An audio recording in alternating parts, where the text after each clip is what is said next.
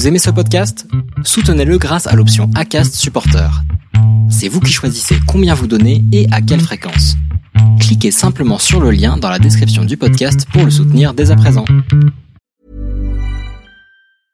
A lot can happen in the next three years. Like a chatbot may be your new best friend. But what won't change? Needing health insurance. United Healthcare Tri Term Medical Plans are available for these changing times. Underwritten by Golden Rule Insurance Company, they offer budget friendly, flexible coverage for people who are in between jobs or missed open enrollment. The plans last nearly three years in some states, with access to a nationwide network of doctors and hospitals. So, for whatever tomorrow brings, United Healthcare Tri Term Medical Plans may be for you. Learn more at uh1.com. Les déviations racontent les histoires de celles et ceux qui ont changé de vie. Pour nous suivre et ne rien manquer de nos actualités, rendez-vous sur notre site, abonnez-vous à notre chaîne YouTube, notre page Facebook, notre compte Instagram et suivez nos podcasts sur Acast. Tout de suite, un nouvel épisode, une nouvelle histoire, une déviation. J'ai jamais décidé de me retirer de la société, au contraire en fait. Si je vis aujourd'hui dans une cabane dans la forêt, c'est justement parce que euh, je veux vivre avec la société.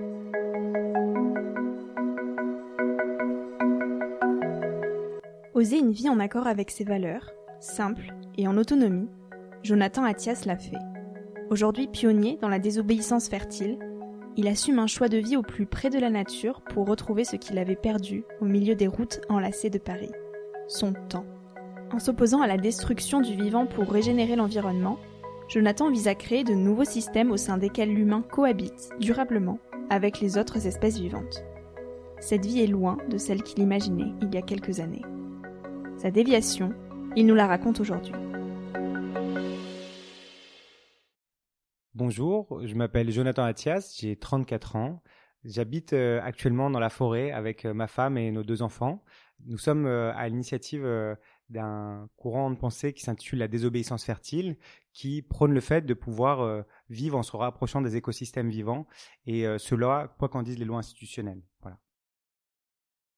Je suis né dans le 16e arrondissement, à Paris, dans un milieu euh, intellectuel, cultivé, avec beaucoup d'amour, ce qui m'a entraîné à, avoir un parcours assez traditionnel euh, à travers mes études, euh, puisque j'ai fait une école de commerce, et à la suite de cela, j'ai refait un, autre Master 2 à la Sorbonne, cette fois-ci en, en, production audiovisuelle.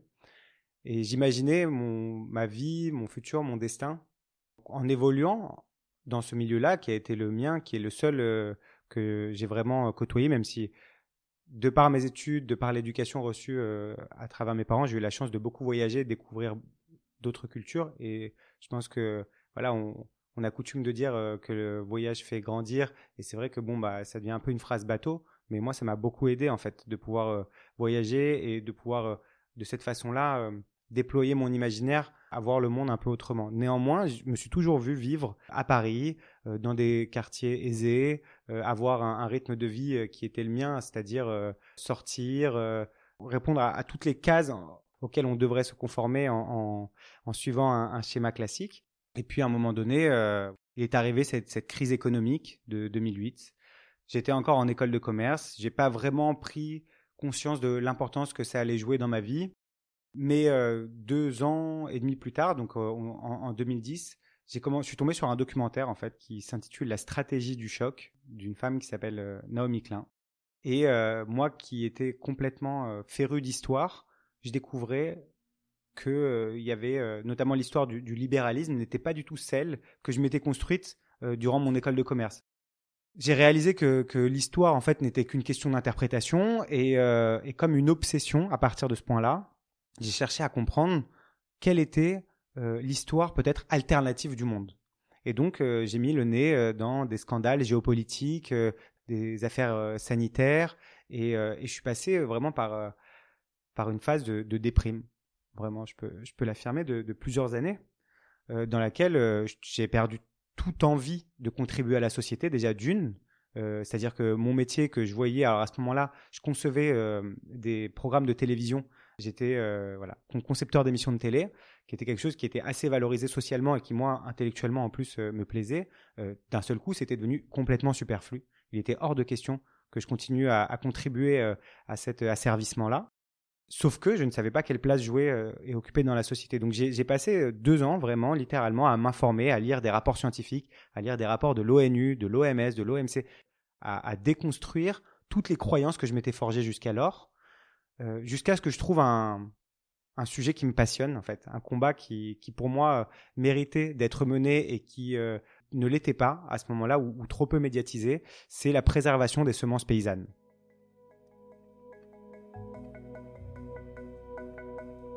On a quitté Paris il y a trois ans maintenant. Et euh, on est parti d'abord en van avec notre première fille, Elia, pour découvrir des lieux existants, euh, des alternatives qui euh, faisaient ce choix d'apprendre à vivre proche de la nature. Et donc on a rencontré beaucoup d'initiatives, beaucoup d'initiateurs qui, bien souvent, nous racontaient qu'il était très difficile de faire émerger des projets de vie en société collectif dans la nature, parce que nous vivons en collectif. Et le premier des freins à cela était les normes administratives. Il y avait une quantité de conditions à appliquer pour pouvoir créer un, écolieu ou pour pouvoir créer tout simplement euh, voilà euh, un habitat alternatif que soit ça décourageait beaucoup de personnes qui se lançaient là-dedans, soit euh, ça dénaturait le rêve, la vision initiale qu'avaient ces porteurs de projets parce qu'ils se sentaient obligés de se conformer à cette façon de vivre. Et nous, on s'est regardé avec Caroline, on s'est dit, mais il est hors de question que on ne rêve pas cette existence. Et notre impulsion initiale en partant de, Paris, la région parisienne, a été de dire, on veut vivre cette, utopie-là. On veut vraiment l'incarner. On veut euh, le faire comme une expérience. Il n'est pas question qu'il y ait des lois proprement contre nature qui nous empêchent de faire cette expérience de vie dans la nature. On habite sur un, terrain en Corrèze, dans une cabane que nous avons construite avec euh, Caroline. Elle est composée euh, essentiellement donc de, bois pour la charpente, puisqu'on a, on a des toits qu'on dit euh, autoportés. c'est difficile de le visualiser, mais en gros, chaque perche de toit va en soutenir une autre et être soutenue par une autre, ce qui donne une architecture très lumineuse et surtout géométrique. Ensuite de quoi les murs sont composés de, de bottes de paille, et on plante des bambous dedans pour les faire tenir les uns aux autres. Une fois ces murs posés, on met des couches de terre argileuse euh, pour euh, constituer l'isolation. On a, une superbe vue euh, sur la vallée qui nous permet d'avoir énormément de lumière qui entre. Et c'est drôle parce que parfois, on couche nos, filles le soir, on a l'électricité, on a des panneaux solaires, l'eau, on, la capte d'une source et on, la fait descendre par gravité jusqu'à notre robinet. Mais on, moi, je trouve que, j'ai appris à aimer en fait la, la bougie. Le soir, lorsqu'on couche nos filles, on s'allume quelques bougies avec Caroline et on profite du silence qu'il y a complètement dans la cabane pour se regarder et réaliser en fait que ce qu'on vit là, c'est un rêve éveillé. Et chaque jour, que ce soit en ouvrant les yeux le matin ou euh, en allant me coucher le soir, je remercie. Je remercie cette force, cette énergie, l'univers, je ne sais pas comment on peut appeler, je remercie en fait de pouvoir vivre ce destin-là parce que j'ai la sensation qu'on a une chance extraordinaire. Donc, euh, comment se passe une journée chez nous? Le matin, on se réveille et on entend beaucoup de chants d'oiseaux généralement. Alors, ça dépend de la saison évidemment. Je vais parler de ma, ma saison préférée qui est le printemps. En fait, ce qui s'est passé, c'est que François, dans sa technique de construction des cabanes, a décidé d'enduire les murs intérieurs des cabanes, mais jamais les murs extérieurs. Pourquoi? Parce que il veut que les oiseaux puissent constituer leur nid dans les bottes de paille. Ce qui fait qu'au printemps, tout autour de chez nous, nous avons des petits nids d'oiseaux qui se constituent et donc on se réveille avec les premiers rayons de soleil et des, chants d'oiseaux au matin euh, à, 360 degrés.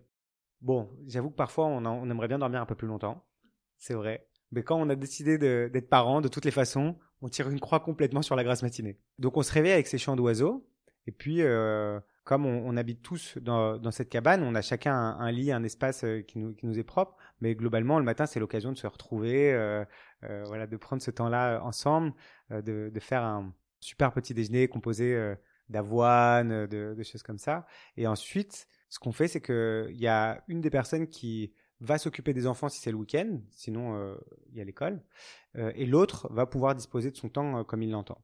Ça nous permet à la fois d'avoir des, des, moments vraiment de qualité avec, avec les filles, euh, et, à la fois aussi de, pouvoir continuer à travailler, développer nos activités à Caroline et moi. C'est une vraie poésie. Et en fait, cette poésie-là, elle est différente à chaque saison. Et la chance de pouvoir vivre euh, dans, dans la nature, c'est vraiment d'évoluer au rythme, au rythme de ces saisons. Beaucoup de gens pensent d'ailleurs que l'hiver est une saison qui est, qui est difficile pour nous, alors que c'est peut-être celle qui, en tout cas chez nous dans la cabane, est la plus agréable, parce que c'est un véritable cocon. On a ce poêle au milieu euh, dans lequel on, on, met le bois qui nous chauffe, et, euh, et puis c'est vraiment un, un, temps de repli où la nuit tombe tôt, et on, se sent vraiment protégé euh, dans cette, dans cette cabane-là. Ça permet cette introspection-là, qui fait beaucoup de bien quand on aspire à vivre euh, aussi un peu au calme, voilà, sortir de l'agitation qui était la nôtre euh, par le passé.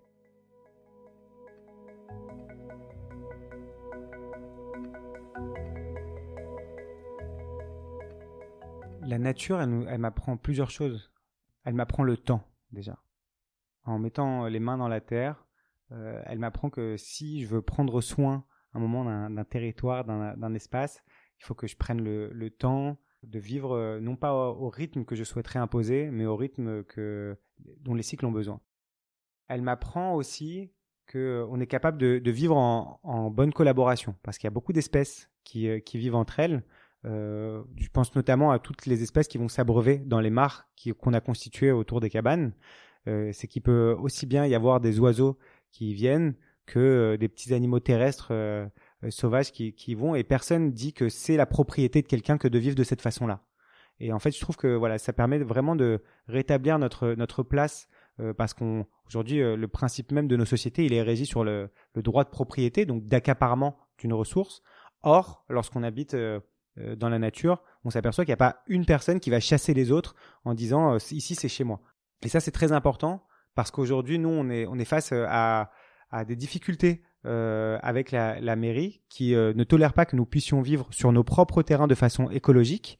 Euh, et en fait, euh, on est face à euh, des, des, réticences, des freins que nous avons imposés les sociétés humaines, mais qui ne sont pas du tout à l'image de ce qui se passe dans, dans la nature. Et, et je pense d'ailleurs qu'un des, des, problèmes majeurs que l'on a aujourd'hui dans la société, c'est qu'on raisonne selon un, un raisonnement très urbain, très hors sol.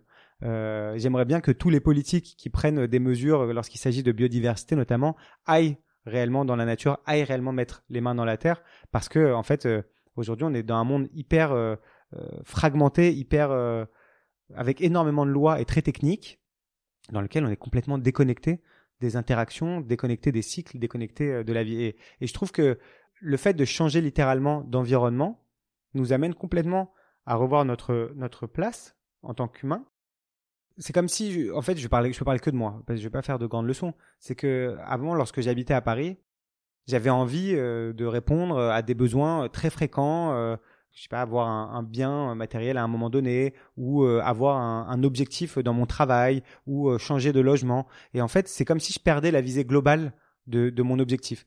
Et là, en fait, le fait d'habiter proche de la nature, ça me permet souvent de mettre en perspective mon objectif, savoir ce que je veux et savoir surtout si mon action est juste ou si elle ne l'est pas par rapport à ce rapport temporel. Et c'est ce que dont je parle euh, dans le livre euh, de, changer de vision et de rapport temporel parce que la ville entraîne une urgence permanente, chose que la nature n'a pas. Et c'est vrai que si on prend les rapports scientifiques que l'on a aujourd'hui qui sont très alarmants et très alarmistes à juste titre, mais en fait c'est que des c'est que des chiffres que l'on voit sur un papier ou sur un écran. Et le fait de constater euh, lorsqu'on habite dans la nature, effectivement qu'il y a plus ces espèces, par exemple, que le fait de, déverser des, des, pesticides, des poisons, ça tue et on voit que, que ça engendre cette mort-là, et eh ben ça nous permettrait d'agir beaucoup plus concrètement que on le fait aujourd'hui, par exemple, en signant des pétitions sur Internet. Et je trouve que le fait de vivre dans la nature est absolument nécessaire pour pouvoir défendre la vie. On a besoin de faire partie de cette nature pour pouvoir la défendre j'ai jamais décidé de me retirer de la société. Au contraire, en fait, si je vis aujourd'hui dans une cabane dans la forêt, c'est justement parce que euh, je veux vivre avec la société. Et si on affirme avec Caroline notre façon de vivre ainsi dans la forêt et cette nécessité de réapprendre à, vivre avec les autres espèces, c'est justement pour que les, les, normes sociétales évoluent. Toute l'action qu'on oriente aujourd'hui à travers euh, notre vie, ce qu'on essaye d'incarner et, euh, les valeurs qu'on qu porte sont de façon à, vivre et à faire évoluer la société, à préserver euh, avant tout notre espèce, parce qu'on est face à des catastrophes euh, écosystémiques qui nous pendonnaient, qui sont assez, abyssal. Et c'est parce qu'on aime, en fait, les gens. C'est parce qu'on aime la vie que nous, on, a emprunté cette voie-là. En fait, on a évalué quels étaient nos besoins. On, avait euh, tous deux des salaires. Caroline travaillait, gérait des établissements de luxe à ce moment-là. Moi, je, venais de réaliser un, film, qui est un documentaire qui est sorti au, cinéma qui s'intitule Déclic de conscience, c'est pas pour autant qu'on avait de grosses, en tout cas, personnellement, que j'avais de grosses rentrées d'argent, mais en tout cas, on avait euh, une nécessité de gagner plus notre vie qu'en partant vivre euh, dans la forêt. Mais euh, on a, on a toujours des besoins, on a des enfants, on a nous-mêmes envie, voilà, d'acheter des produits de qualité quand il s'agit de nous nourrir, par exemple, ou de voyager. Et, donc, on, travaille, Caroline et moi, aujourd'hui. Moi, j'enseigne à l'université, euh, j'enseigne euh, la communication politique. Je suis journaliste à côté de ça également. Et Caroline, fait, elle, pour le coup, une, activité associative euh, pour accompagner les femmes à l'accouchement physiologique. Et, et là, progressivement, voilà, est en train de, développer ce qu'on nomme une doula, qui est vraiment un accompagnement auprès d'une sage-femme pour toutes les femmes qui aspirent à, accoucher à la maison. Et donc, donc voilà, on a, des rentrées d'argent, mais qui sont qu'on a quand même bien réduit par rapport euh, à nos besoins parisiens, parce qu'évidemment, euh, on n'a pas de loyer, parce que euh, voilà, la vie coûte beaucoup moins cher et j'apprends ça à, rien ni à personne quand on quitte Paris, ça coûte extrêmement cher et, surtout on dispose d'une ressource extraordinaire maintenant, c'est du temps, chose qu'on n'avait pas dans nos vies passées parce qu'on travaillait énormément pour acheter les, biens dont on voulait profiter. Tandis que là, nous disposons du temps pour faire ce que l'on veut, pour pouvoir voir grandir nos filles, pour pouvoir développer les, activités qui nous stimulent. Et donc, euh, on est beaucoup moins riche d'un point de vue financier, mais on est beaucoup plus riche en temps. Il y a une chose qui, qui, a, qui change encore, mais qui a beaucoup changé ces deux dernières années, c'est mon rapport à la solitude. Moi, je suis vraiment un, un, être social. Je fais tout, tout le temps pour être entouré, pour ne pas euh, être face au vide que pourrait être mon existence en fait. Que ce soit en allant regarder un film, en allant me divertir, j'ai beaucoup d'amis. Et à Paris, j'avais énormément d'amis. Hein. Et à un moment, quand on est parti avec Caro, donc on était en hiver, c'était le premier hiver qu'on passait, on était dans un petit chalet que l'on louait euh, pendant qu'on construisait la cabane, et j'avais des crises d'angoisse j'avais l'impression de passer à côté de ma vie euh, littéralement. Je me disais mais en fait il y a le monde là et moi je suis à côté du monde et euh, je suis je suis en train de, de, passer à, côté de tout. Enfin c'était toute cette peur de, de, manquer quelque chose qui me qui me rattrapait. Et puis en fait euh, j'ai pas eu le choix parce que comme j'ai vivais de cette façon là, avec cette période un peu plus seule en hiver, j'ai commencé à faire face à cette solitude. Et progressivement elle est passée du stade d'ennemi à celui d'allié. Si bien qu'aujourd'hui J'aspire vraiment à, avoir ces moments seuls. Et en cela, le premier confinement qu'on a eu au tout début du printemps, j'étais seul à ce moment-là, avec euh, en plus bon cette nature qui se déployait. Mais euh, j'ai compris que c'était devenu un moment, à ce moment-là euh, quelque chose auquel j'aspirais. Vivre cette solitude. Alors que je la fuyais par le passé, maintenant je suis prêt à, le vivre. Alors je dis pas que je pourrais vivre seul éternellement, loin de là. Je continue à avoir cette envie de, vivre avec les autres. Mais en tout cas, euh, j'ai plus peur de cela.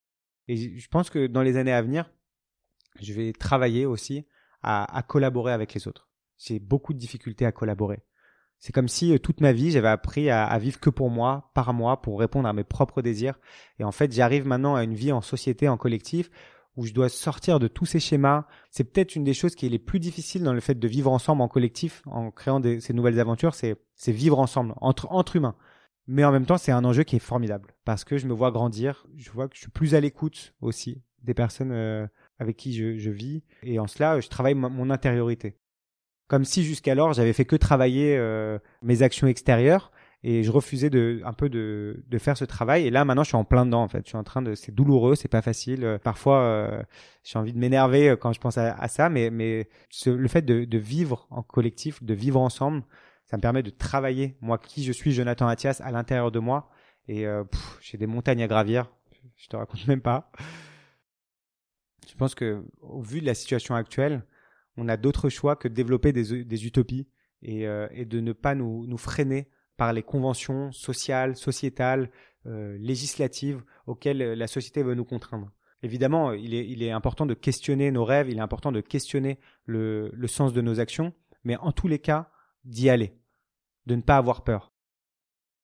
J'ai l'impression qu'aujourd'hui, on est gouverné par la peur, que toutes les actions qu'on va faire, elles vont être faites euh, par rapport au regard que euh, nos parents peuvent avoir de nous, que la société va pouvoir avoir de nous, euh, ou même que la loi nous autorise ou pas. Alors même que cette société-là nous a entraînés dans les dysfonctionnements et dans les, les destructions que l'on constate actuellement. Je trouve que ma vie est devenue hyper heureuse et excitante à partir du moment où je me suis lancé. Et c'est comme si la Providence s'était mis sur mon chemin pour m'amener plein de rencontres, plein de synchronicités, plein de choses incroyables qui me, qui me faisaient dire, Jonathan, il suffit juste de faire le premier pas, de lancer la première impulsion et tu vas voir, je vais être avec toi. Et, et, c'est incroyable aujourd'hui, comme tout ce qui nous arrive avec Caro a été évidemment un choix initial, mais en fait le, le, le fruit d'aides extérieures qui nous sont parvenues tout à fait euh, par hasard entre guillemets, parce qu'on avait fait ce premier pas. Et moi, le conseil que je veux donner, c'est faites le premier pas. Allez-y. Allez, marchez un peu plus vers votre rêve et vous verrez. Vous verrez que les choses s'aggloméreront. Le monde fera que on ira, on ira vers, vers ce rêve-là, ouais. Jonathan, merci beaucoup pour cette conversation. Avec plaisir. Pour terminer, je vais te demander de choisir un passage de ton livre que tu souhaiterais nous partager ici. Avec joie. Alors tous les chapitres euh, commencent avec un, une citation et euh, celle-ci, c'est un proverbe Hopi qui dit Nous sommes celles et ceux que nous attendions. À quel moment l'avenir a-t-il cessé d'être une promesse pour devenir une source d'inquiétude? Les contraintes s'accumulent et les défis semblent infinis pour simplement parvenir à vivre en harmonie avec la nature. Où est donc le plaisir dans tout cela? se demanderont certains en pesant le pour et le contre des sacrifices nécessaires pour y parvenir. De fait, Comment peut-on espérer, après avoir succombé au charme d'un modernisme dont la promesse tient en des jouissances instantanées et un confort prétendument illimité, tendre vers la rusticité pour agrémenter nos existences Ma réponse est simple. Parce que la joie de nos existences humaines tient justement dans notre capacité à agir selon nos aspirations profondes. Les destins aventureux sont comme des écoles au sein desquelles les individus sont toujours en apprentissage, en évolution. En agissant comme des chevalières et des chevaliers au service du vivant, nous mesurons toute l'importance de cette notion d'évolution. Elle signifie pour nous la capacité à nous remettre en question et à juger les actions passées sur l'autel de la lucidité. Aujourd'hui, notre évolution appelle des actions nouvelles, qui permettent d'avancer vers un avenir à la fois durable et désirable, pour pérenniser l'existence de notre espèce en cohabitant avec les autres. Car l'enjeu majeur est là. Après avoir évolué et nous être adaptés biologiquement pendant des milliers et des milliers d'années, nous avons le devoir de muter, non pas physiquement cette fois, mais comportementalement, si nous voulons continuer à écrire notre histoire. En cela, un défi extraordinaire s'offre à nous. Nous devons nous réinventer et grandir pour apprendre à cohabiter avec les vivants. Cette période de transition humaine suffit à elle seule à légitimer le sens profond de nos existences et de nos actions.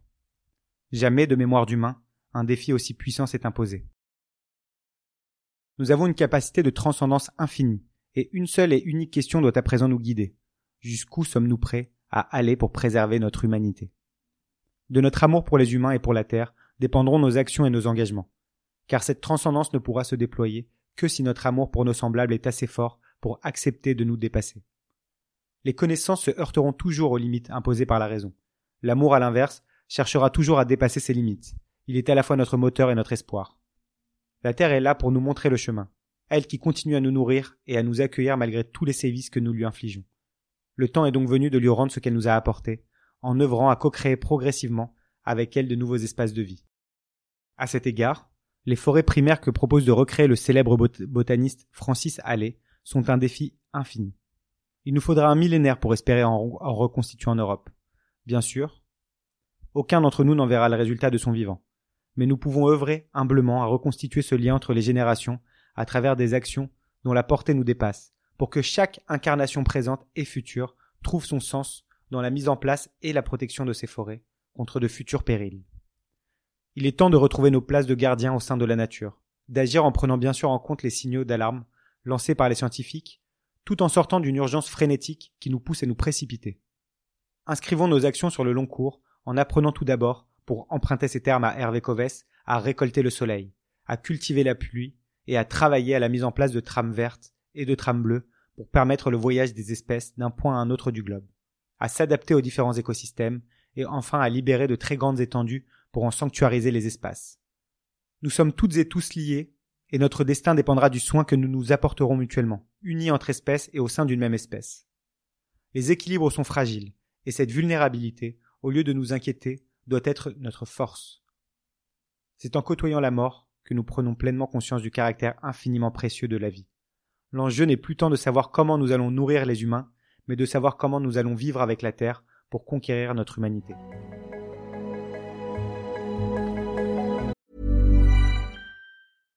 Flexibility is great. That's why there's yoga. Flexibility for your insurance coverage is great too. That's why there's United Healthcare Insurance Plans. Underwritten by Golden Rule Insurance Company, United Healthcare Insurance Plans offer flexible, budget friendly coverage for medical, vision, dental, and more.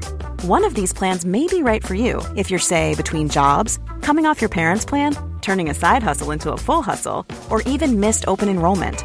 Want more flexibility? Find out more about United Healthcare Insurance Plans at uh1.com. C'était un entretien mené et réalisé par Victoria Guillaumont pour les déviations. Nous sommes un média indépendant à retrouver sur Acast, iTunes, YouTube, Instagram, Facebook et sur lesdéviations.fr. Pour nous encourager, commentez, écrivez-nous, partagez et ne vous retenez pas sur les étoiles et les pouces levés. Les déviations n'ont qu'une vocation, raconter les histoires de gens qui ont changé de vie. À très vite pour un prochain épisode.